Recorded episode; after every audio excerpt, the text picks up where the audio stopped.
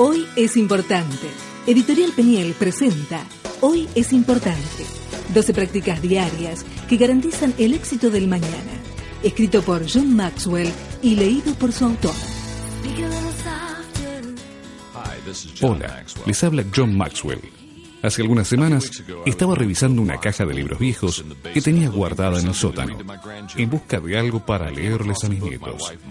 Encontré un libro que mi esposa Margaret y yo solíamos leerle a nuestra hija Elizabeth cuando ella era niña. Se titula Alejandro y el terrible, horrible, bueno para nada, muy mal día, de Judith Bjorst.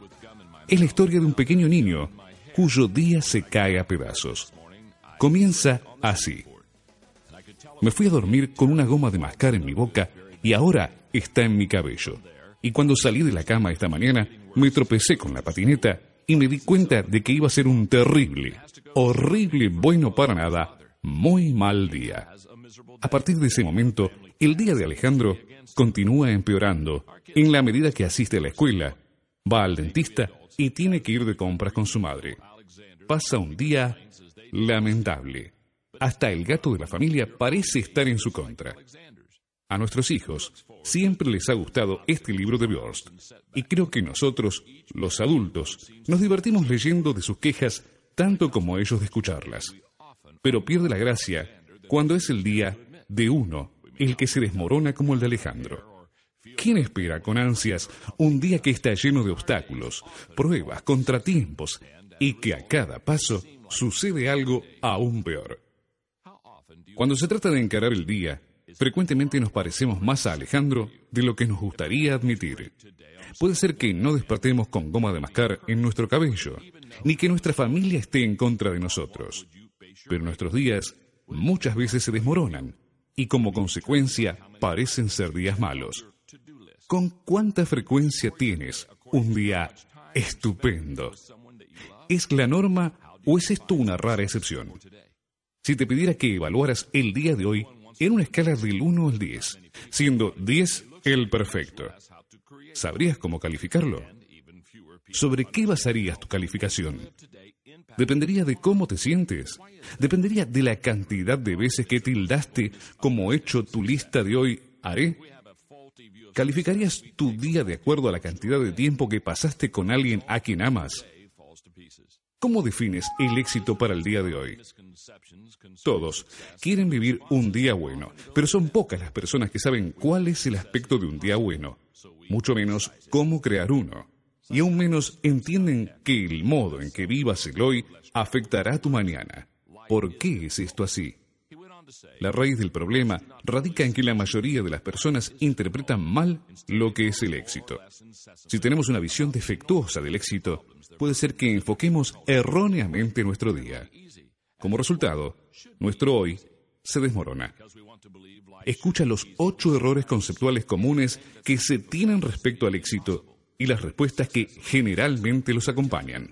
Primero, creemos que el éxito es imposible, entonces lo criticamos. El psiquiatra Scott Peck comenzó su libro de éxito titulado El camino menos transitado, con las palabras, la vida es difícil.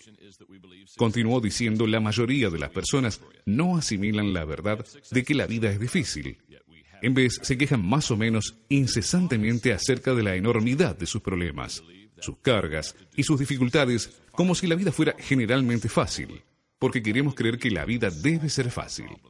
A veces, asumimos que cualquier cosa que es difícil debería ser imposible. Cuando el éxito se nos escapa, tenemos deseos de tirar la toalla y presumir que es inalcanzable. En ese momento que comenzamos a criticarlo decimos, de todos modos, ¿quién quiere ser exitoso? Y si el éxito lo obtiene alguien que consideramos menos digno que nosotros, entonces nos ofuscamos mucho. Nuestro segundo error conceptual es, creemos que el éxito es místico. Entonces lo buscamos. Si el éxito nos ha eludido, pero no nos hemos dado todavía por vencidos, entonces solemos verlo como un gran misterio. Creemos que todo lo que tenemos que hacer para ser exitosos es encontrar la fórmula mágica o la llave dorada que resolverá todos nuestros problemas. El problema radica en que queremos las recompensas del éxito sin pagar el precio para obtenerlo. Seth Godin, autor de El marketing permisivo, recientemente escribió acerca de este problema en el mundo de los negocios. Él cree que los líderes de negocios frecuentemente andan tras la solución rápida para sus empresas. No se gana una medalla de oro en los Juegos Olímpicos sin pasar semanas de entrenamiento intensivo, dice Godin. No existe tal cosa como la sensación del éxito repentino luego de una ópera. Las grandes firmas jurídicas o compañías de diseño no nacen de la noche a la mañana.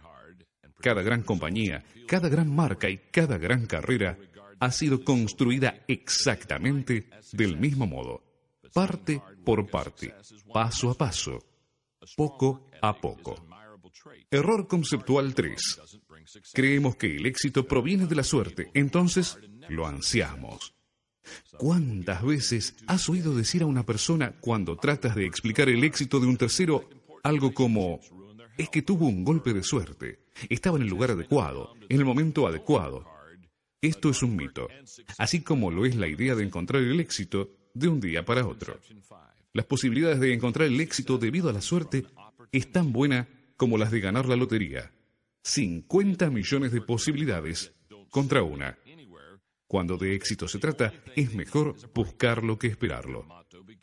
Cuarto, creemos que el éxito es productividad. Entonces trabajamos para obtenerlo. Una vez vi un cartel en un negocio pequeño que decía, estas son las 57 reglas del éxito. Regla número uno, entregar la mercadería. Regla número dos, las otras 56 no importan. Trabajar duro y obtener resultados tiene su buena recompensa. Y muchas personas consideran esta sensación con tanta altura que la definen como éxito. Pero ver al trabajo duro como éxito tiene solo una dimensión. Una ética de arduo trabajo es una cualidad admirable, pero el mucho trabajo en sí mismo no conlleva el éxito. Hay muchas personas que trabajan con ahínco y nunca ven el éxito. Algunos invierten sus energías en empleos que no son provechosos. Otros trabajan tanto que descuidan relaciones importantes, arruinan su salud o se agotan mental y físicamente. Es posible que el éxito no les llegue a quienes no son diligentes, pero el trabajo duro y el éxito no son sinónimos. Error conceptual 5. Creemos que el éxito proviene de una oportunidad, entonces la esperamos. Muchas personas que trabajan mucho pero que aparentemente no llegan a ningún lado, creen que lo único que necesitan es un golpe de suerte. Su lema comienza con las palabras si tan solo. Si tan solo mi jefe no me estuviera tanto encima, si tan solo consiguiera un ascenso, si tan solo tuviera algo de capital para hacer esto o aquello, si tan solo mis hijos se comportaran, entonces la vida sería perfecta. La verdad es que las personas que no hacen otra cosa que esperar una oportunidad no estarán listas para aprovechar una, si es que aparece. Como dice el legendario jugador de básquet John Wooden, cuando llega la oportunidad es demasiado tarde para prepararse para ella. Y también es cierto que aquellos que reciben lo que desean, un ascenso, capital para comenzar algo o cualquier otra cosa, rara vez hace que eso que lograron cambien las cosas, debido a que no prepararon con anticipación el terreno para ser exitosos. Error conceptual 6. Creemos que el éxito viene de los contactos. Entonces armamos un sistema de redes para conseguirlo. Las personas que creen en los contactos piensan que estarían parados si hubiesen nacido en la familia apropiada, o creen que su fortuna mejoraría repentinamente si conocieran a la persona indicada. Pero los contactos en sí no mejoran la vida de quien está en el camino errado, así como tampoco le garantizará el éxito. Si así fuera, los hijos de cada empresario exitoso ya estarían hechos, y los familiares de cada presidente o ministro serían altamente exitosos. Pero todos sabemos que esto no es así. Otro error conceptual, el número 7, es este. Creemos que el éxito viene del reconocimiento. Entonces nos esforzamos para conseguirlo. En tu profesión, ¿hay algo que indica que ya llegaste? Tus pares, estarían impresionados si fueras reconocido en la revista Fortuna, si te convirtieras en un gran campeón de ajedrez o ganaras el trofeo Lombardi. ¿Qué pasaría si te vieran obteniendo el premio Pulitzer, un Oscar de la Academia o el premio Nobel? En Francia, una nación de amantes de la comida, donde los chefs reciben los más altos honores, una de las marcas de reconocimiento más altas que alguien puede recibir son tres estrellas para su restaurante de la guía Michelin. Hoy solo unos 25 restaurantes en toda Francia tienen este honor. Uno de ellos es un establecimiento de Bernard-Loiseau, en la región de Borgoña, llamado Côte d'Or.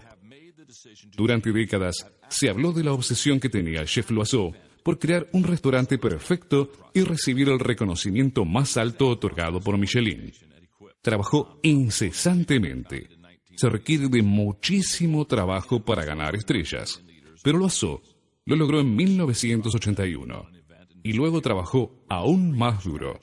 Perfeccionó cada plato del menú, mejoró el servicio del restaurante y se endeudó en 5 millones de dólares para mejorar y expandir sus instalaciones. Finalmente, en 1991, recibió su tercera estrella. Había logrado lo que tan solo un puñado de otros pudo. Estamos vendiendo sueños, dijo una vez. Somos mercaderes de alegría, pero el reconocimiento que recibió no lo mantuvo contento. En la primavera de 2003, luego del servicio del mediodía, se suicidó de un tiro. No dijo nada a nadie, ni dejó una nota.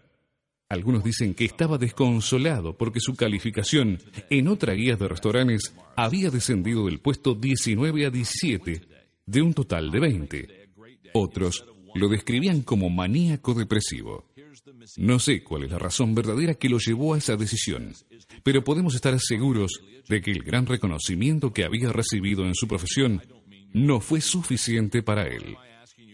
Finalmente, el error conceptual 8. Creemos que el éxito es un evento. Entonces, lo programamos. He dedicado más de 30 años de mi vida disertando en eventos y programando conferencias destinadas a ayudar a las personas a ser más exitosas y mejores líderes. Pero soy muy realista respecto del impacto limitado que puede tener un evento en la vida de alguien. Y les recuerdo con frecuencia estas limitaciones a los asistentes. Los eventos son excelentes lugares para recibir inspiración y aliento. Frecuentemente nos instan a tomar decisiones importantes para cambiar. También pueden proveer conocimiento y herramientas para comenzar el cambio.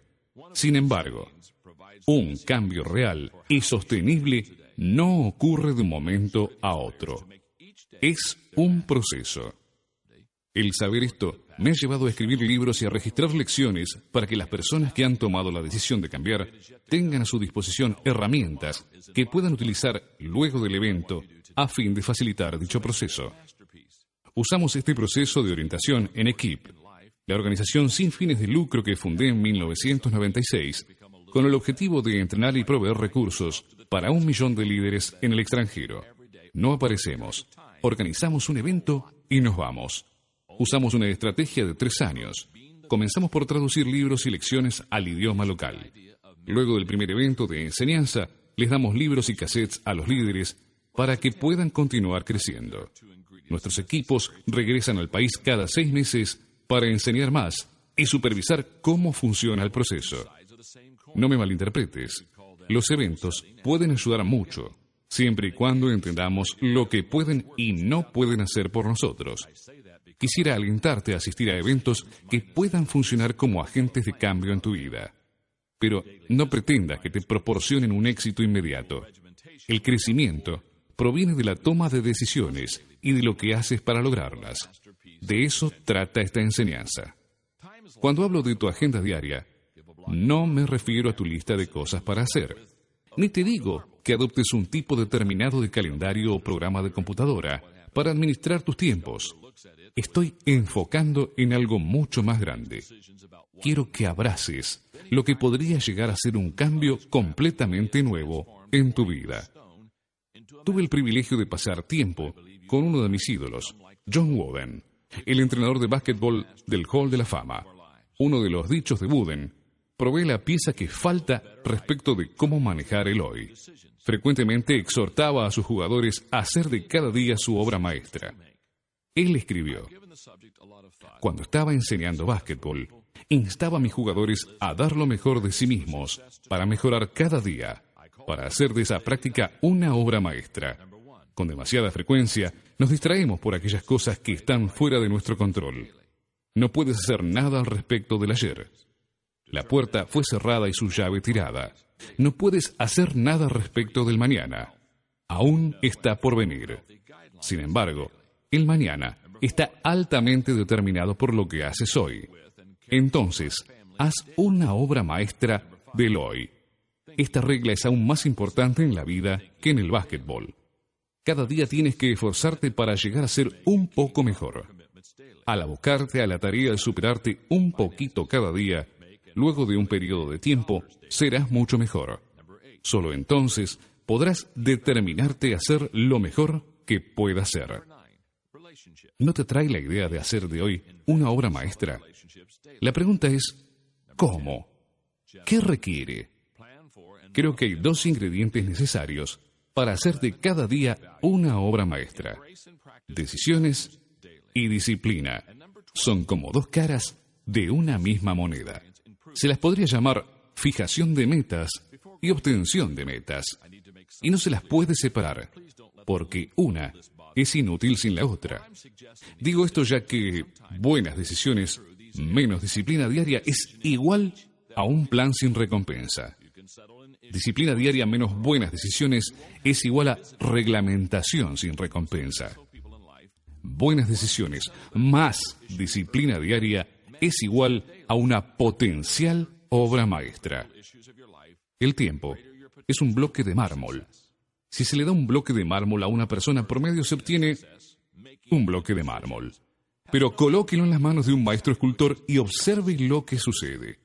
El escultor lo mira con ojos de artista. Primero toma decisiones respecto de lo que será. Luego practica las disciplinas de su arte hasta que ha transformado piedra carente de vida en una obra maestra. Creo que tú y yo podemos transformarnos en escultores. Podemos aprender a ser artesanos, maestros de nuestras vidas.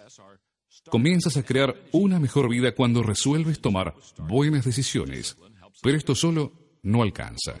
Necesitas saber cuáles decisiones tomar. He pensado mucho en esto, he hablado con muchas personas exitosas y he resumido la extensa lista de áreas críticas para el éxito a solo 12, y yo las llamo la docena diaria. Número 1. Actitud. Escoger y exhibir las actitudes correctas a diario. Número 2.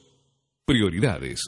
Determinar y actuar de acuerdo a las prioridades importantes diariamente.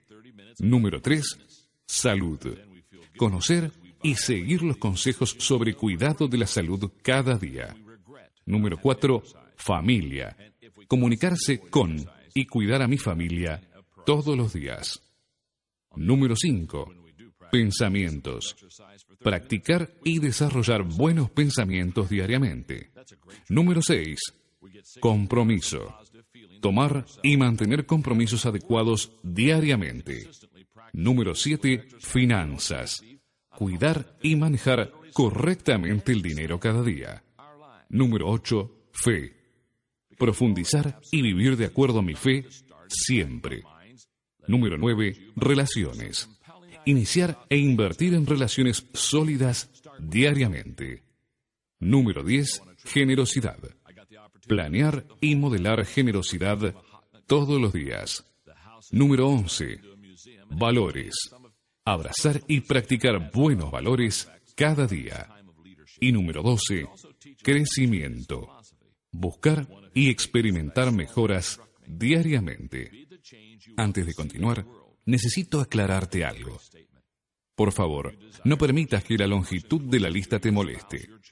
Lo que sugiero es que te separes un tiempo para pensar acerca de cada una de estas áreas y tomes una decisión trascendental en cada una para toda la vida. Puedes resolver un tema de una vez y para siempre, sin necesidad de volver sobre él todos los días. Las personas más exitosas en la vida son aquellas que resuelven sus temas cruciales pronto y los manejan diariamente. Cuanto antes resuelves los temas claves en tu vida, mayor es tu potencial para alcanzar el éxito. El primer ingrediente del éxito, tomar buenas decisiones, carece de valor real sin el segundo, que es practicar buena disciplina. Seamos sinceros, todos quieren estar delgados, pero nadie quiere hacer régimen. A todos nos gusta vivir por mucho tiempo, pero no muchos quieren hacer ejercicio. Todos quieren dinero, sin embargo, pocos están dispuestos a trabajar duro. Las personas exitosas superan sus sentimientos y forman el hábito de hacer aquellas cosas que a la gente sin éxito no le gusta hacer. Los parámetros del éxito son comenzar y terminar. Las decisiones nos ayudan a comenzar. La disciplina nos ayuda a terminar.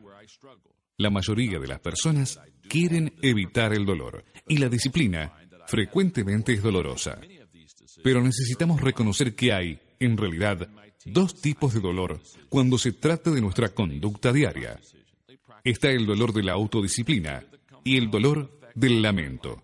Lo que quizás no entienden es que el dolor de la autodisciplina es momentáneo, pero el resultado es duradero. Si hemos tomado la decisión de tratar de ser saludables, pero no hacemos ejercicio, es verdad que evitamos 30 minutos de desagrado.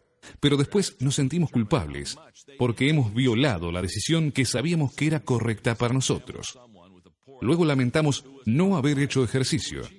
Y si evitamos el ejercicio consistentemente, terminaremos pagando el precio más tarde. Por otro lado, cuando si ejercemos la disciplina del ejercicio por 30 minutos, nos sentimos bien respecto de nosotros mismos el día entero.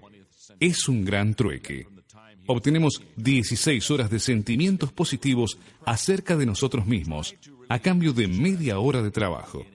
Y si regularmente ejercemos la disciplina del ejercicio, también recibiremos un beneficio para nuestra salud, que literalmente puede salvar y extender nuestras vidas.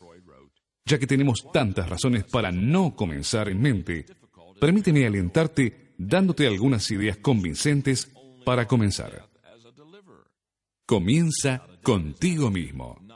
Hace unos años, en un viaje a la India, tuve la oportunidad de visitar el hogar del gran líder de esa nación, Mahatma Gandhi. La casa ha sido convertida en un museo y se conservan algunas de sus posesiones personales y artesanías del tiempo en que estaba en liderazgo. También enseña mucho de su filosofía. Una de sus declaraciones me impactó. Sé el cambio que quieres ver en el mundo. Qué declaración contundente. Si deseas que tan solo una persona cercana a ti, tu cónyuge, tu hijo, un amigo cercano, un empleado, cambie de algún modo, entonces sé tú mismo el modelo de cambio. Cuando esto ocurre, obtienes experiencia, confianza, integridad e influencia. Estás satisfecho contigo mismo. Debes tener algo para dar antes de poder dar a otros. Comienza pequeño. Cuando comienzas pequeño y tienes éxito, te ayuda a creer que puedes lograr dar el próximo paso. También te ayuda a priorizar tus acciones y enfocar tu energía. Pero te doy un consejo. Al comenzar a prepararte, no esperes entender todo lo que se requerirá para llegar a la cima. Solo mantente enfocado en el paso que sigue. Comienza cuanto antes. Hay un antiguo dicho que dice que Noé no esperó a que llegara su barca, sino que construyó una. Si adoptas una actitud proactiva para cambiar tu vida y comienzas temprano, incrementarás tus posibilidades para el éxito y crearás más opciones para ti mismo para más adelante. Al continuar escuchando, te familiarizarás con mi historia personal y cómo llegué a tomar cada decisión para poner en práctica el principio de la docena diaria. Lo doy a conocer porque quiero darle cuerpo al proceso y hacerte saber que estoy tratando de poner en práctica estos principios que enseño. También te diré dónde están mis luchas. No quiero proyectar una imagen de que hago todo esto a la perfección. También verás que tuve la buena fortuna de tomar muchas de estas decisiones temprano en la vida. En mi adolescencia tomé cuatro decisiones, ganancia. En mis 20 tomé cinco decisiones. En mis 30 tomé dos decisiones. En mis 50 tomé solo una decisión. Cuanto antes tomé la decisión y la puse en práctica consistentemente, mayor fue el dividendo en mi vida. Lo mismo será verdad para ti. Decisión número uno. La actitud de hoy me da posibilidades. ¿Es posible que un individuo tenga éxito sin tener una buena actitud? La respuesta es sí, pero su actitud determinará cuánto disfrutará del éxito. Sigmund Freud es un ejemplo de alguien que tuvo una actitud pobre, pero que logró realizarse. El padre de la psicoterapia moderna fue ovacionado como un genio innovador durante su vida. Escribió numerosos libros e influenció a varias generaciones de terapeutas, artistas y pensadores. Ha sido designado como una de las personas más influyentes del siglo XX. Sin embargo, desde su adolescencia fue una persona pesimista, escéptica y frecuentemente deprimida, que trataba de aliviar su angustia con cocaína. Desde los 28 años de edad, creía que la felicidad era difícil de experimentar y que la infelicidad era la dicha para la mayoría de la gente. En su libro La civilización y sus insatisfacciones, Freud escribió, ¿De qué nos sirve una vida larga si es difícil y carente de alegrías? Y si está tan llena de desdicha que lo único que nos queda es darle la bienvenida a la muerte como nuestro liberador. Sin lugar a dudas, su actitud y no sus logros influenciaron la perspectiva de su vida. Lo más triste es que él escogió su descontento. Ahora quiero mencionarte por qué la actitud hará la diferencia al comenzar tu día. Porque una buena actitud al comienzo del día afectará el resultado de la tarea más que cualquier otra cosa. Debes familiarizarte con este concepto. Todo saldrá bien si comienza bien. Observa a las personas exitosas y verás que han abrazado esta verdad.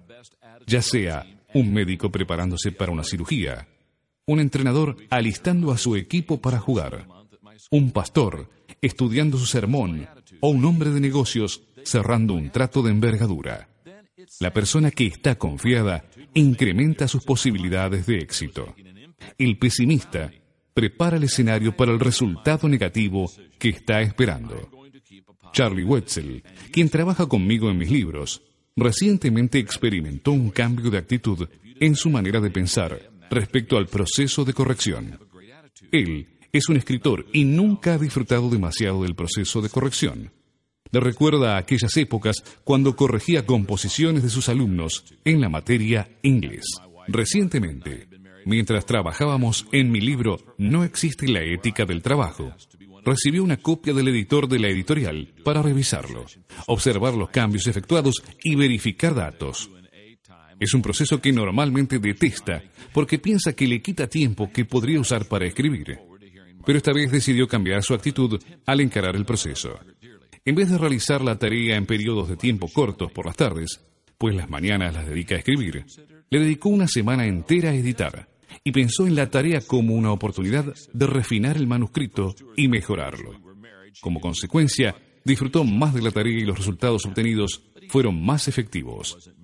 Cuando encaras una tarea, especialmente una importante, aunque no sea deleitosa, concéntrate en los hechos, no en tus sentimientos.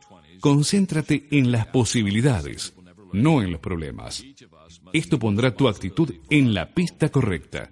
Y si comienzas en la pista correcta, es más probable que termines en el destino correcto. Tu actitud puede darte la perspectiva de un ganador. El 28 de junio de 1939, Joe Louis defendió su título de peso pesado en boxeo contra Tony Dos Toneladas Galento en el estadio de los Yankees de Nueva York. Galento no era un peleador particularmente talentoso, pero podía soportar bien los golpes y pegaba con fuerza. En el segundo round, Luis golpeó a Galento y lo hizo caer. Parecía estar en control de la pelea, pero en el tercer asalto Galento golpeó al campeón y lo hizo caer. Inmediatamente después, Luis se levantó repentinamente y fue tras su oponente. Al terminar el round, Luis fue a su rincón y su entrenador le llamó la atención diciéndole, Tú sabes que debes quedarte en el piso durante todo el conteo. ¿Por qué no te quedaste abajo hasta el 9? ¿Qué? respondió Luis, y darle una oportunidad para descansar. Luis golpeó tanto a Galento en el cuarto asalto que el referee paró la pelea. Inmerso en la cultura competitiva de hoy, todos buscan una ventaja. Tanto los mejores atletas como las personas de negocios más capaces saben que, siendo todas las cosas iguales, gana la actitud. Pero también es verdad que cuando no todo es igual, la actitud aún gana.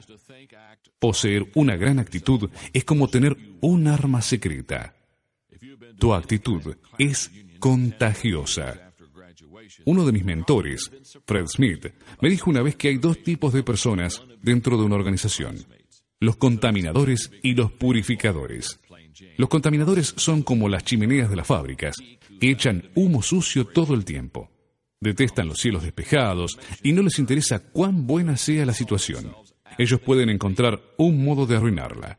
Cuando las personas dentro de la organización que lo rodean respiran sus toxinas, se sienten cada vez más enfermos. Los purificadores, en cambio, hacen que lo que los rodea sea mejor. No importa la atmósfera podrida que esté alrededor. Ellos absorben las palabras tóxicas de los contaminadores como todos los demás, pero la filtran antes de repetirlas. Lo que entra puede ser negativo y triste, pero cuando vuelve a salir es fresco y libre de impurezas. Cuando pasas tiempo con otros, ¿te sientes mejor o peor cuando finalizas la conversación? ¿Despejas el aire al darles una perspectiva fresca y aliento positivo? ¿O se van y se sienten peor que cuando comenzaron? Observa cómo te responde la gente y sabrás qué tipo de persona eres. Descubrí la importancia de la actitud en 1964, cuando tenía 17 años. En mi último año de la secundaria, mi entrenador de básquetbol, Don Neff, me pidió que fuera el capitán del equipo. Yo estaba emocionado, pero a su vez sorprendido, porque sabía que mi compañero, John Thomas, era mejor jugador que yo. Pero entonces el entrenador Neff dijo algo que explicó el porqué. John, dijo él, tú eres quien tiene la mejor actitud de todo el equipo, y eso influye a los demás jugadores. Unas pocas semanas después, me nombraron el compañero del mes en la escuela. ¿Por qué? Una vez más, por mi actitud. Mis maestros decían que les gustaba mi forma de ser. La buena actitud hacía que mi vida fuera diferente. Y esto producía un impacto en las personas que me rodeaban. En ese momento tomé la decisión para toda la vida. Voy a mantener una actitud positiva y a usarla para influenciar a otros. Muchas personas en este mundo creen erróneamente que su actitud está determinada. Tu actitud es una elección. Si deseas hacer de tu día una obra maestra, entonces necesitas tener una gran actitud. Si no es buena ahora, necesitas cambiarla. Toma la decisión. Aquí te explico cómo. Primero, hazte responsable de tu actitud. Luego de haber estado casado con mi esposa Margaret por unos cuatro o cinco años, asistimos a una conferencia de pastores, donde me pidieron ser uno de los oradores. Margaret también aceptó hablar en la primera plenaria para los cónyuges. Asistí a la sesión. Durante el tiempo de preguntas y respuestas, una mujer se puso en pie y preguntó, ¿Te hace feliz, John? Debo confesar que estaba anticipando la respuesta de Margaret, pues soy un esposo atento y amo a Margaret entrañablemente. ¿Qué tipo de alabanza diría acerca de mí? ¿Me hace feliz, John? consideró ella. No, no lo hace. Miré a mi alrededor para ver dónde estaba la salida más cercana. Durante los primeros dos o tres años que estuvimos casados, continuó diciendo, pensé que le correspondía a John hacerme feliz, pero no lo hizo. Él no era malo conmigo, es un buen esposo, pero nadie puede hacer que otra persona sea feliz. Esa es mi responsabilidad. Como una recién casada de veintitantos años, ella había dilucidado algo que algunas personas nunca aprenden. Cada uno de nosotros debe hacerse responsable de su propia actitud. Si quieres que hoy sea un buen día, necesitas hacerte cargo de cómo lo vas a enfrentar. Segundo, decide cambiar tus áreas de malas actitudes. He leído la tira cómica Maní durante años y siempre he sido un simpatizante de ellos. Recuerdo una ocasión en la que Lucy declara, qué mal humor tengo. Su hermanito menor, Linus, siempre ansioso de aliviar las tensiones en la casa, responde, quizás yo pueda ayudarte. ¿Por qué no tomas mi lugar aquí frente a la tele mientras voy a prepararte algo para comer? A veces todos necesitamos unos mimos que nos ayuden a sentirnos mejor. Entonces Linus le trae un emparedado, unas galletas de chocolate y algo de leche. ¿Hay algo más que puedo traerte? pregunta. ¿Hay algo que me haya olvidado? Sí, hay una cosa que no pensaste, responde Lucy. Y repentinamente grita, no me quiero sentir mejor. Durante los muchos años que el guionista Charles Schulz dibujó Maní, este siempre pareció ser uno de los problemas de Lucy. Ella no quería cambiar aquellas áreas en las que tenía una mala actitud. Y tenía muchas. Muchas personas son como ella. Hay cosas en la vida que no puedes escoger, como tus padres, dónde naciste o tu raza. Pero tu actitud es algo que sí puedes cambiar. Casi todos tenemos algunas áreas en nuestro modo de pensar que necesitan ayuda. Si quieres tener un mejor día, entonces necesitas hacer algo con estas áreas. El tercer paso es piensa, actúa, habla y condúcete como la persona que quieres ser. Si has asistido a cualquier reencuentro escolar pasados los de 10 años de graduación, seguramente te sorprendió el cambio de alguno de tus antiguos compañeros de clase. El inadaptado, que es hoy un abogado famoso. María, que es hoy una estrella del espectáculo. O el necio que fundó una empresa importante. ¿Cómo ocurren tales cambios? Estas personas se vieron como podían ser. Luego aprendieron a actuar y a adquirir las cualidades de las personas que querían ser. Si deseas cambiar, entonces comienza en tu mente. Cree que puedes mejorar. Luego podrás transformarte en la persona que deseas ser.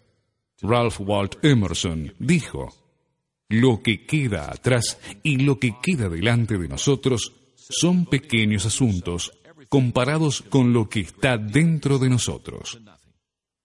Otorga un alto valor a las personas. Uno de los secretos para mantener una buena actitud es valorar a las personas. No puedes tener aversión a las personas y una buena actitud a la vez. Piensa acerca de esto. ¿Conoces a alguien que siempre trata mal a la gente pero que tiene una actitud positiva? Del mismo modo, no puedes tener una mala actitud y alentar a otros simultáneamente. Animar a otros implica ayudarlos, encontrar lo mejor en ellos y tratar de resaltar sus cualidades positivas. Ese proceso quita los pensamientos negativos de la mente. Tu interacción con los demás determinará el tono de tu día. Es como la música de tu vida. Cuando tu interacción con otros es pobre, se lo puede comparar con música desagradable al oído. Pero cuando les otorgas un alto valor a las personas y las tratas bien, es como escuchar una melodía dulce que acompaña el momento. Desarrolla una alta apreciación por la vida.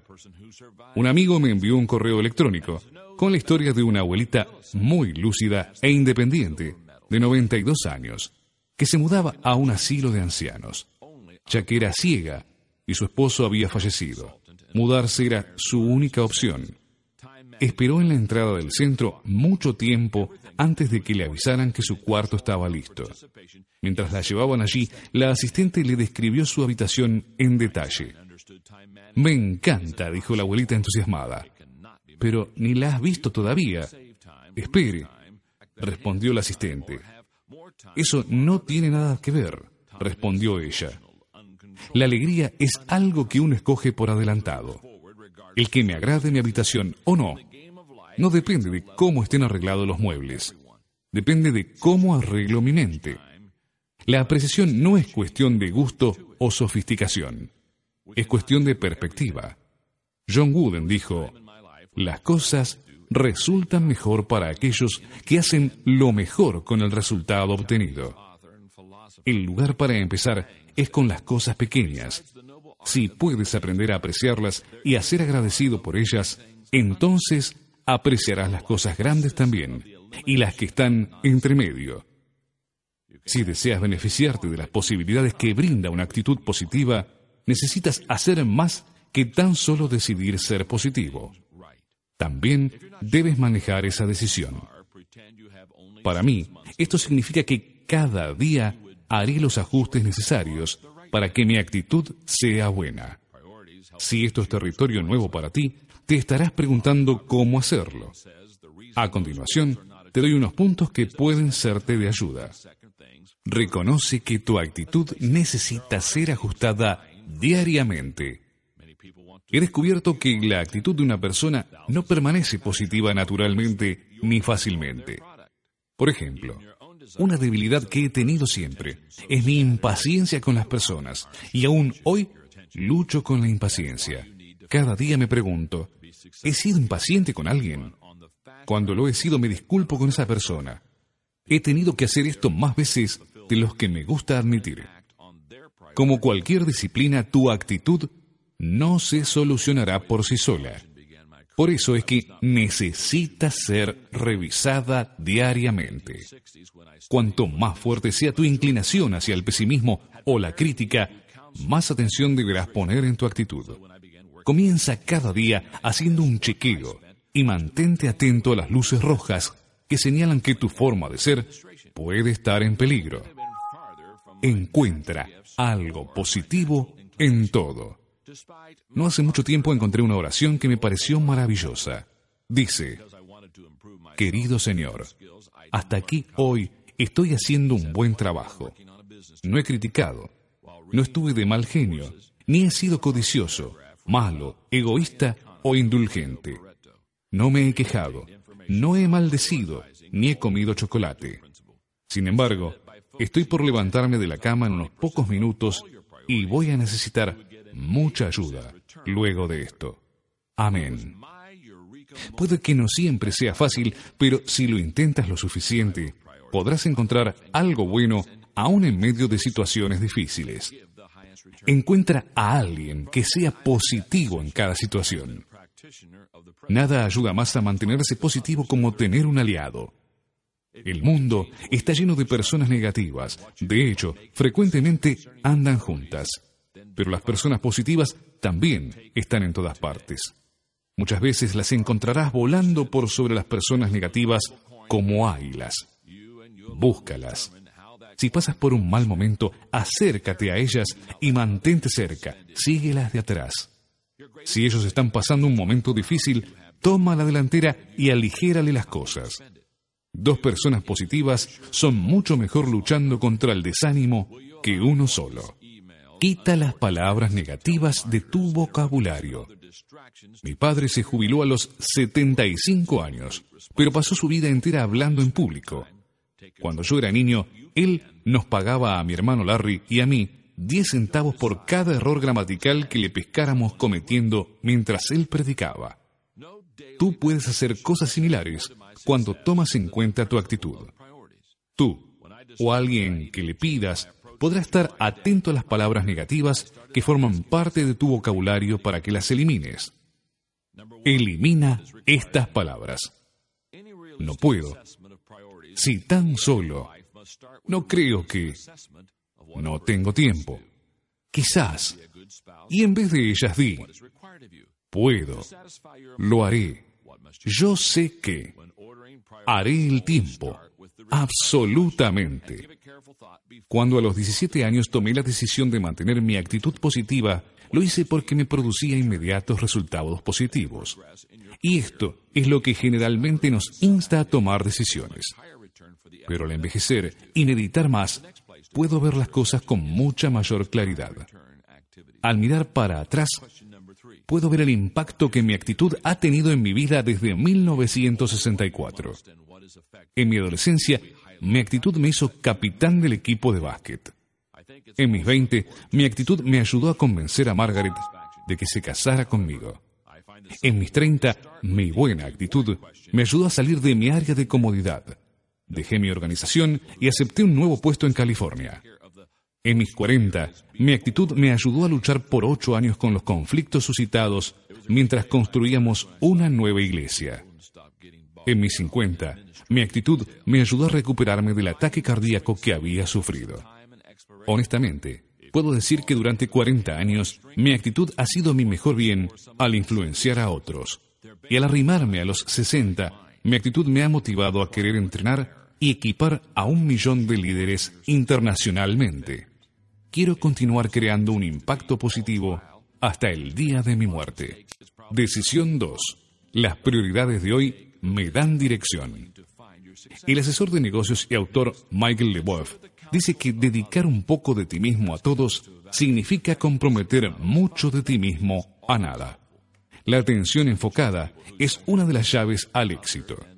Para poderte enfocar, debes entender las prioridades, porque el tiempo es nuestro activo más preciado. Si se te diera a elegir, ¿ahorrarías dinero o tu tiempo?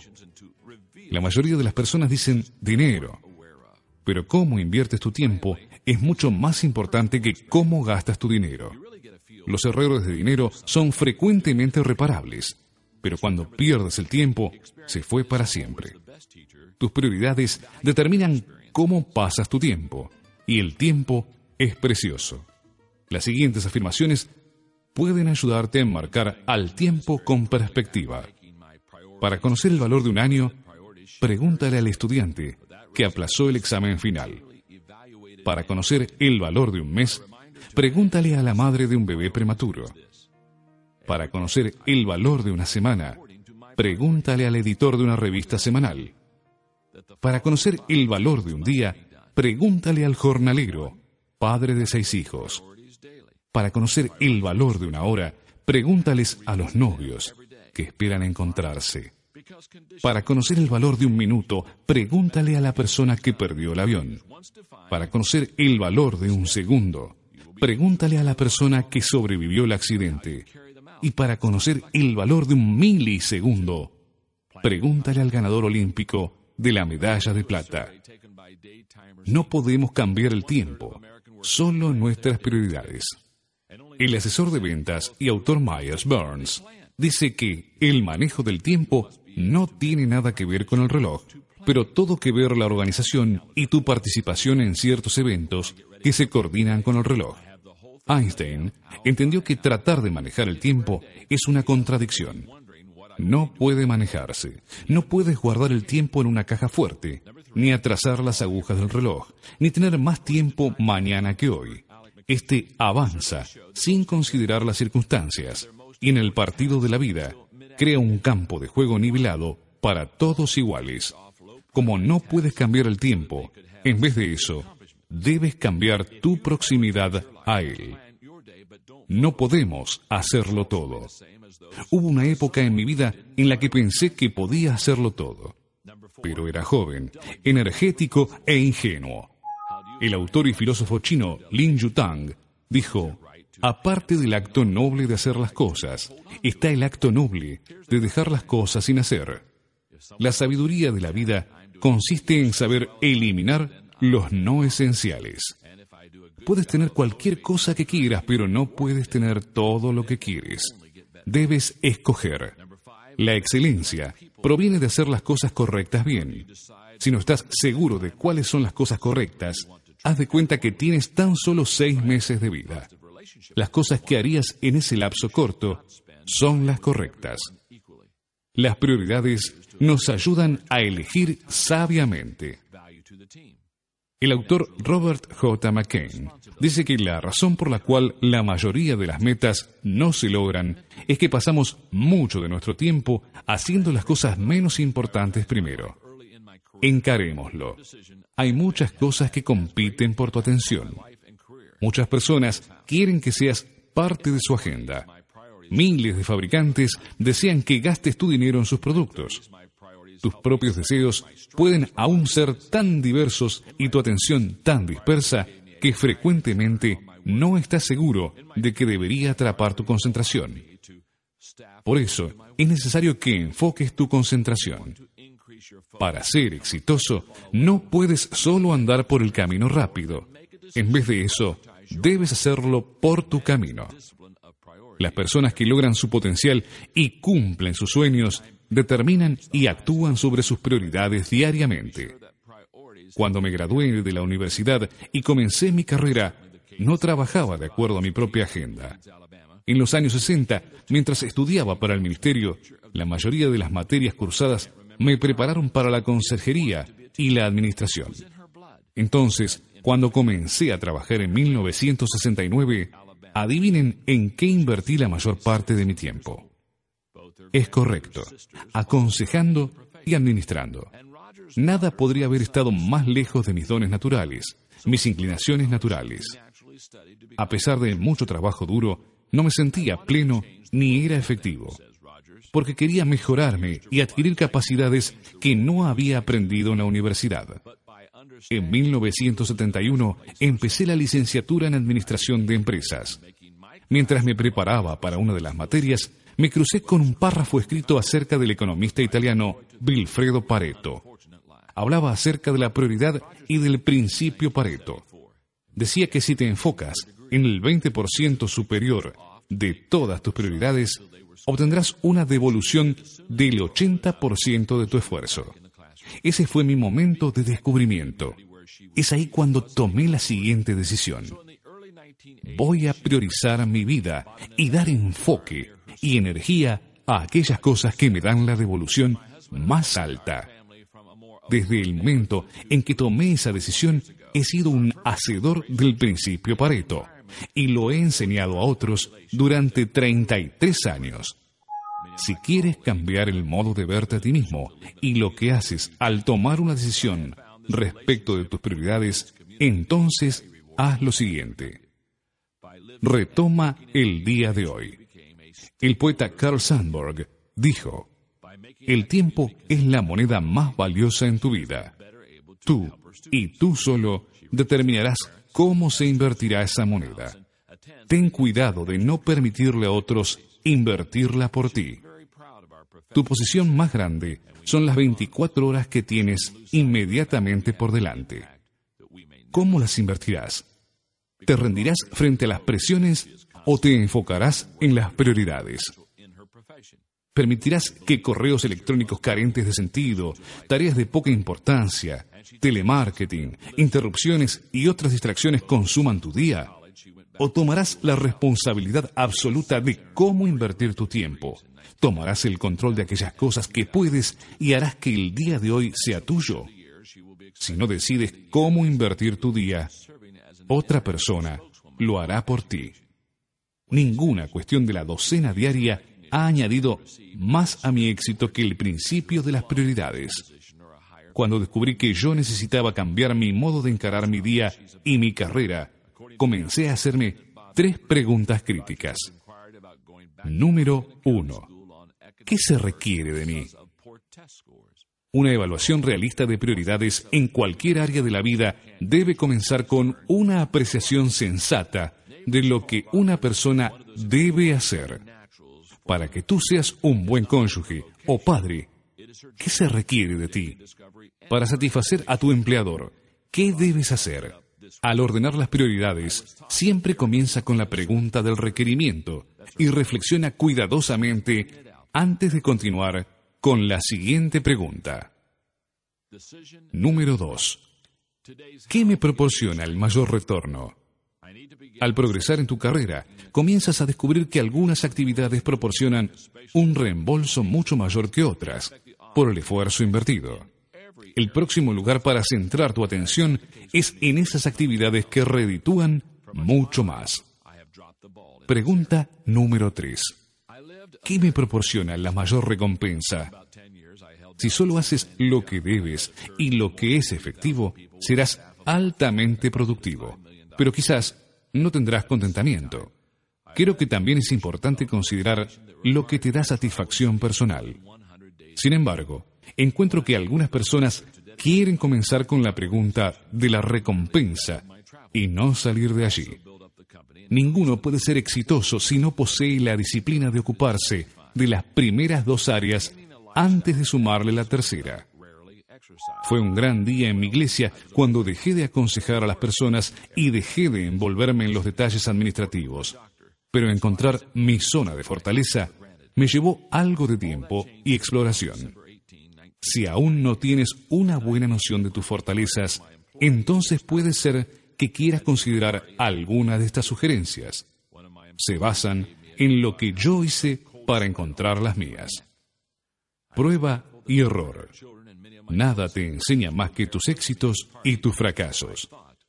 Cada vez que pareciera que todo es prueba y cometes muchos errores, probablemente es hora de avanzar, pero debes arriesgarte a fracasar para hallar tus éxitos. Luego considera el consejo de otros. Pedirle a otros que evalúen tu eficacia no siempre resulta divertido, pero siempre es de ayuda. Asegúrate de elegir a personas que no tengan otro compromiso más que el de ayudarte. Luego toma pruebas de personalidad. Las evaluaciones acerca de los perfiles de la personalidad pueden ser de mucha ayuda. Te ayudarán a clarificar algunas de tus inclinaciones naturales y ayudar a revelar algunas fortalezas y debilidades que no sabes que tienes. Finalmente, examina tu experiencia personal.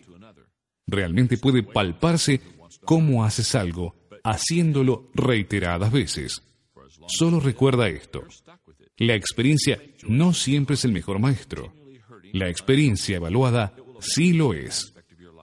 Una de las cosas que noté muy rápidamente luego de tomar mi decisión respecto de las prioridades fue que las prioridades cambian con mucha facilidad. Por este motivo es que deben ser evaluadas y protegidas continuamente. Mi recordatorio para manejar la disciplina de las prioridades es esta. Cada día viviré mi vida de acuerdo a mis prioridades. ¿Qué significa esto? Que deben hacerse las siguientes cinco cosas. Primero, evalúa las prioridades diariamente. Las prioridades no se mantienen fijas. Necesitas visitarlas todos los días. ¿Por qué? Porque las condiciones cambian continuamente. También lo hacen los métodos para hacer las cosas. Tus valores, una vez definidos, serán estables. Podrás confiar en ellos. Pero, ¿cómo lo llevas a cabo? Necesitas ser flexible. Número 2. Planifica tu tiempo cuidadosamente. De acuerdo a una encuesta realizada por Daytimers Incorporated, solo uno de cada tres trabajadores planifica sus agendas diarias y solo el 9% de ellos lleva a cabo y completan lo que planificaron. Si quieres ser efectivo, debes ser capaz de hacer la transición para planificar. Yo planifico mi agenda 40 días por vez. Cuando me preparo para encarar el día, ya lo tengo esquematizado, hora por hora. Es excepcional el día que me levanto por la mañana preguntándome qué voy a hacer ese día, aun cuando estoy de vacaciones. Número 3. Lleva a cabo tu planificación. De acuerdo al experto en el manejo del tiempo, Alec Mackenzie, las encuestas muestran que la mayoría de los ejecutivos no llevan a cabo sus tareas más importantes hasta la media tarde. ¿Por qué? Porque la mayoría completó las prioridades de menor importancia primero, para así tener una sensación de logro. Si priorizas tu vida y planificas tu día, pero no la llevas a cabo, los resultados que obtendrás serán los mismos de aquel que no prioriza para nada. Número 4. Delega cuando te sea posible. ¿Cómo se encuentra el estándar para la delegación? ¿Cuándo está bien darle a otro la tarea para hacer y cuándo está bien quedarse con ella? La guía que uso es esta. Si hay alguien que puede lograr mi labor el 80% igual que yo, entonces la delego. Y si hago un buen trabajo de motivación, ánimo y recompensa, entonces ellos mejorarán aún más. Número 5. Invierte en las personas adecuadas diariamente. ¿Cómo decides con quién pasar tu tiempo? Ciertamente querrás tratar a todos respetuosamente y tener una relación buena y positiva con todos, pero no deberías pasar tiempo con todos por igual. Esto es lo que yo utilizo para evaluar dónde invertir mi tiempo. Valor para el equipo, habilidad natural, responsabilidad, sentido de tiempo, potencial, disposición hacia la orientación. Estoy agradecido por haber aprendido a priorizar mi vida temprano en mi carrera. Ninguna otra decisión ha tenido tan grande impacto en mi vida y en mi carrera. Fue de la siguiente manera. En mis 20, mis prioridades me quitaron la culpa de no hacer todo. En mis 30, mis prioridades me ayudaron a separar mis fortalezas de mis debilidades. En mis 40, mis prioridades me dieron una devolución alta por mi trabajo. En mis 50, mis prioridades me permiten tomar personal de acuerdo a mis debilidades. Si quieres incrementar tu enfoque y ser efectivo en un nivel que nunca has experimentado antes, entonces toma la decisión de priorizar tu vida y de manejar la disciplina de las prioridades todos los días. Cada vez que las personas llegan al más alto nivel en su profesión, puedes estar seguro de que sus prioridades han sido muy importantes para ellos. Por cierto, este fue el caso de Betsy Rogers, una maestra de Leeds, Alabama, quien en 2003 fue nombrada Maestra Nacional del Año. Betsy no puede recordar un día en que no quiso ser maestra. Lo llevaba en su sangre y en su familia. Su abuela fue maestra rural. Comenzó cuando solo tenía 16 años de edad. Las dos hermanas de la abuela la siguieron en su profesión.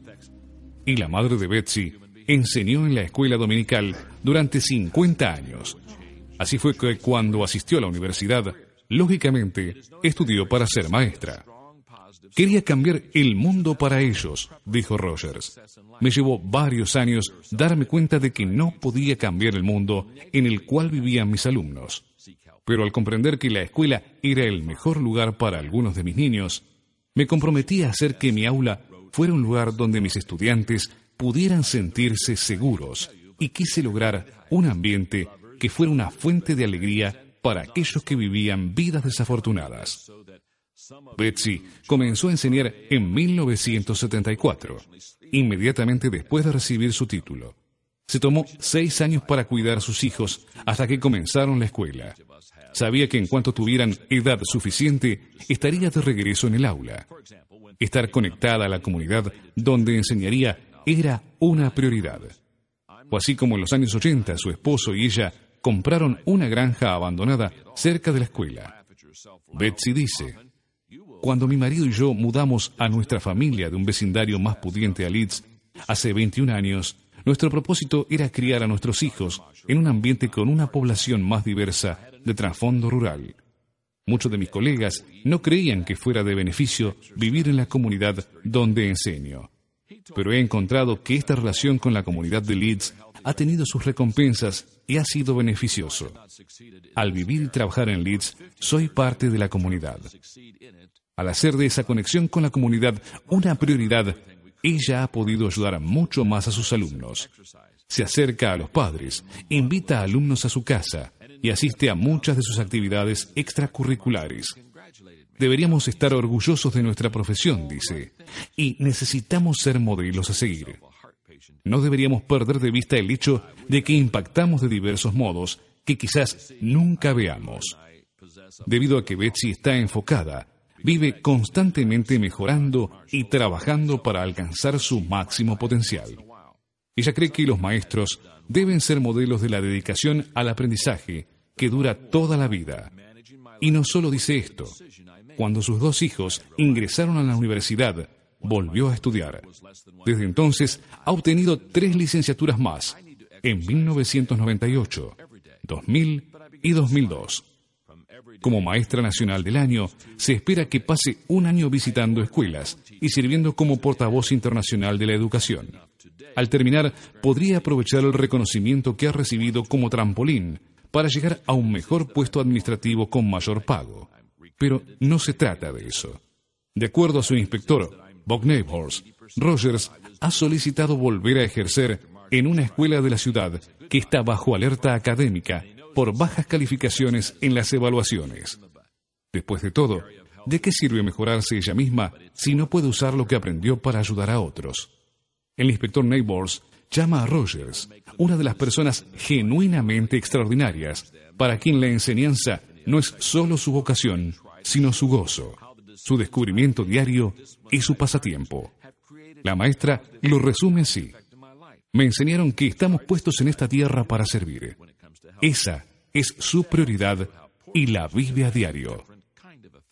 Decisión número 3. La salud de hoy me da fortaleza. Necesito comenzar esta sección confesando algo. Generalmente cuando las personas oyen un libro, especialmente un libro que contiene consejos, esperan que el autor sea un experto en cada área del cual habla. Pero cuando a salud se refiere, no es mi caso. Durante gran parte de mi vida he dejado rodar la pelota en esta área. He vivido una vida muy rápida. Durante unos 10 años tuve dos empleos muy demandantes. Lideraba una iglesia de más de 3.000 personas con un personal de más de 50 y un presupuesto anual de 5 millones de dólares. Al mismo tiempo lideraba una organización de desarrollo de liderazgo que requería que viajara y hablara más de 100 días al año. Cuando dejé la labor de pastor para dedicar mi tiempo a mi organización, casi dupliqué mi tiempo de viaje. También hice crecer la compañía y la cantidad de empleados se multiplicaron de 18 a 175. Mantener ese estilo de vida a ese ritmo implicaba que rara vez hiciera ejercicio, que no comiera bien y que estuviera excedido de peso. Pero eso no me preocupaba. Cada año me hacía un chequeo físico y el doctor me daba un reporte excelente. Así que simplemente tomé mi salud por sentado. Todo eso cambió el 18 de diciembre de 1998. Era la noche de la fiesta anual de Navidad para mis empleados y sus cónyuges. Al finalizar la fiesta no me sentía bien. Uno de mis empleados me abrazó al despedirse y sintió transpiración fría en mi nuca. Repentinamente sentí un dolor agudo en mi pecho que me puso de rodillas. Nunca había experimentado algo así. Mientras estaba tirado en el piso esperando a los paramédicos, me sentía como si tuviera un elefante sentado sobre mi pecho. Estaba agradecido de que Margaret, nuestros hijos y muchos de mis íntimos amigos estuvieran en la fiesta porque pensé que no iba a sobrevivir. Cuando llegué al hospital, me dijeron que estaba teniendo un ataque cardíaco serio.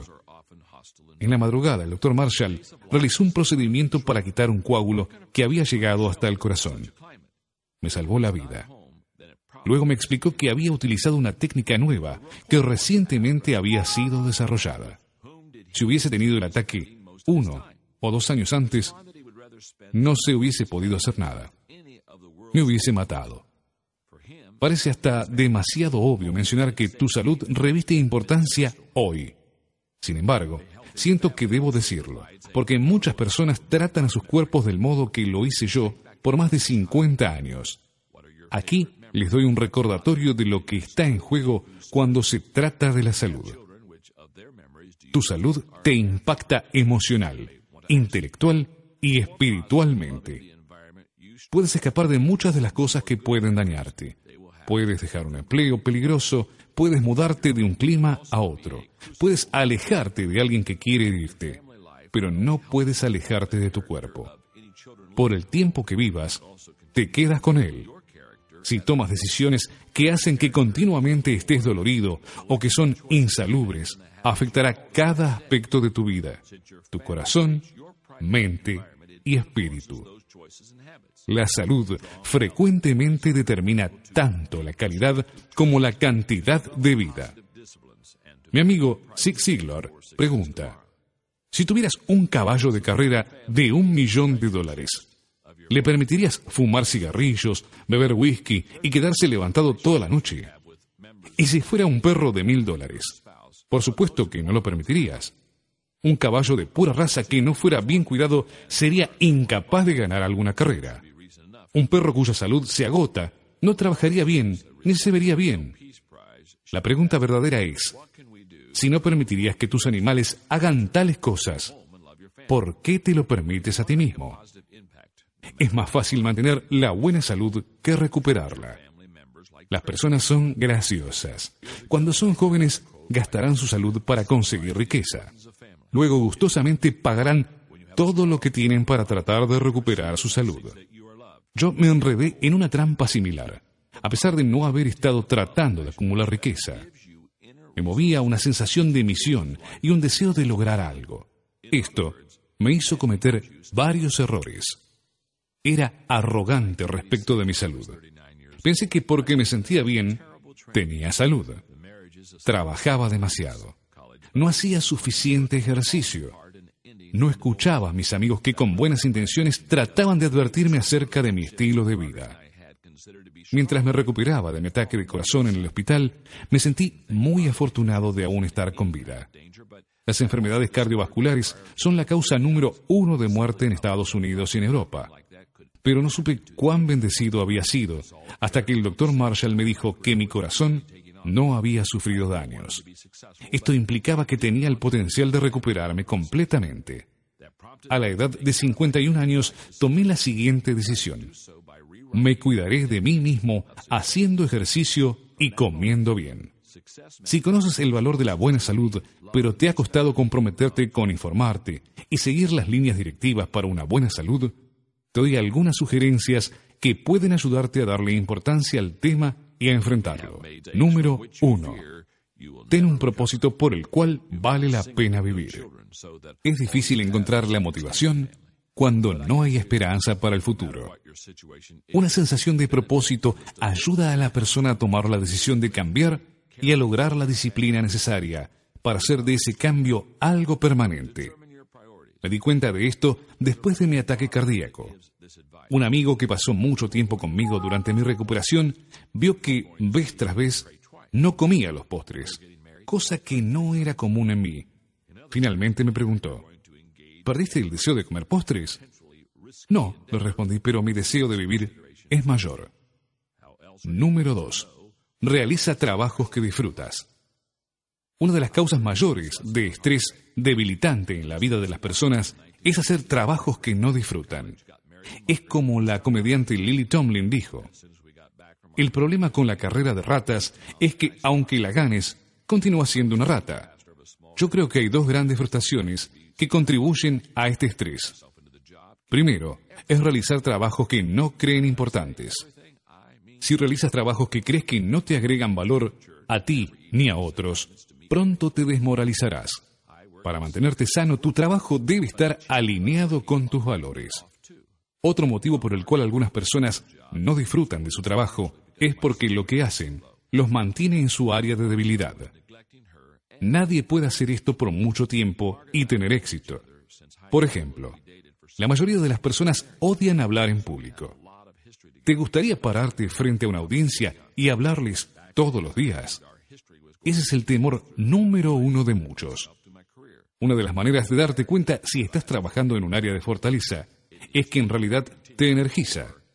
Aunque estés dando tus primeros pasos en tu carrera o comenzando algo nuevo, y aún no seas muy bueno en lo que haces, aún puedes darte cuenta si es un área de fortaleza, si prestas atención a cómo respondes a tus fracasos. Los errores que te desafían muestran tus áreas de fortaleza. Los errores que te amenazan muestran tus áreas de debilidad. Número 3. Encuentra tu ritmo. Cuidarte a ti mismo incluye encontrar y mantener el ritmo que es correcto y adecuado para ti. Si tomas la vida a un ritmo menor a tu nivel de energía, te convertirás en un perezoso. Si continuamente corres más rápido de lo que puedes, te agotarás. Necesitas encontrar tu equilibrio.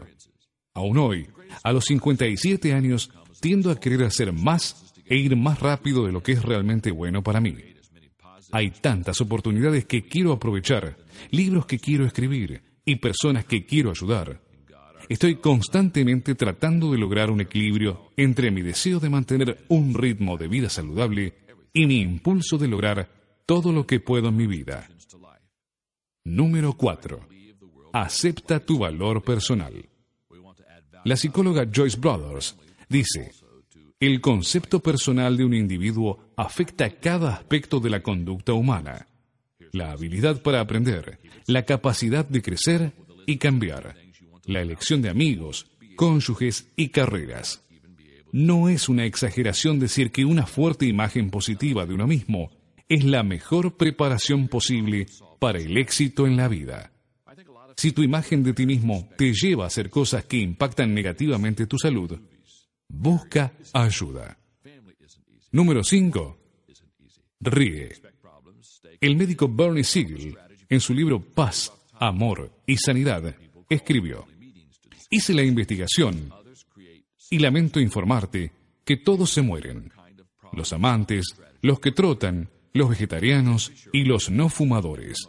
Te digo esto para que aquellos que salen a trotar a las 5 de la mañana y comen verdura, ocasionalmente duerman un poco más y se coman un helado.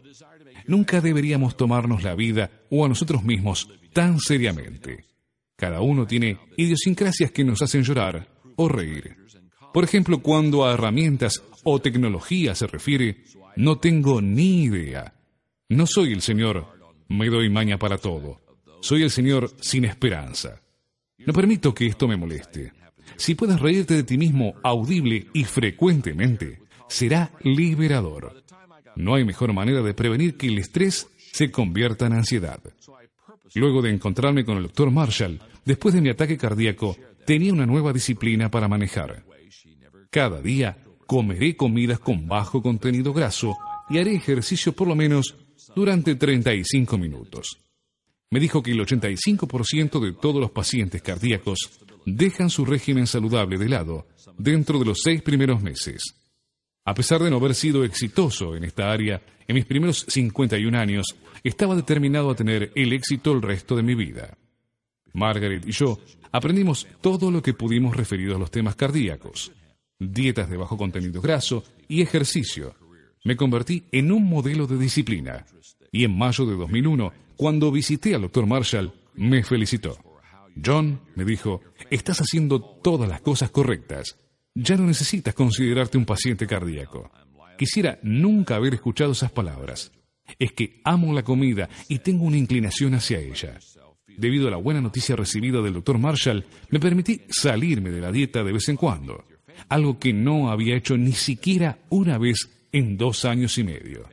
El problema fue que dejé de conducir mi vida de acuerdo a una decisión que había tomado. Había relajado la disciplina. Una vez que mi compromiso fue menor al 100%, me metí en lío. Necesito hacer ejercicio y mantener mi dieta cada día. Pero comencé a dejarme estar, de cada día, a casi todos los días, algunos días. Ignoré mi propia enseñanza de que hoy es importante. Descuida, suficiente soy y experimentarás el algún día que querías evitar. La buena noticia es que no voy más por ese carril. Me comprometí nuevamente con mi disciplina diaria. La mala noticia es que estoy haciendo solo el 80% de lo que hacía antes. El doctor Marshall trata de ayudarme. Es un buen doctor y amigo, y sabe que a veces la mejor medicina es un buen puntapié en la cola. El área de salud es todavía una lucha, pero una que estoy determinado a ganar. Las personas exitosas toman decisiones más importantes temprano en sus vidas y las manejan a diario. A continuación, trataré de mostrarte cómo las decisiones que he tomado y las disciplinas que practico han creado un efecto cumulativo, positivo en mi vida. Lamento decir que no puedo decir lo mismo cuando a salud se refiere. En vez, te diré cómo las malas decisiones que tomé tuvieron otro tipo de efecto. En mi adolescencia adquirí muchos malos hábitos alimenticios. En mis 20, la comida se convirtió en un alivio para el estrés cuando trabajaba muy duro. En mis 30, finalmente comencé a hacer ejercicio, pero solía ser lo último en mi agenda. En mis 40 me di cuenta de que necesitaba prestarle atención a mi salud y tomé la decisión de cambiar pero no le sumí la disciplina diaria necesaria. En mis 50, finalmente tomé la decisión de informarme y seguir una rutina saludable diaria, un compromiso que estoy esforzándome por mantener. Puede que me haya quedado corto en una o más áreas abordadas en este libro. Por favor, no te desalientes y no te des por vencido. Las siguientes palabras fueron escritas para ti y para mí en momentos como estos. A pesar de que no puedes volver atrás y comenzar de nuevo, mi amigo, puedes comenzar ahora y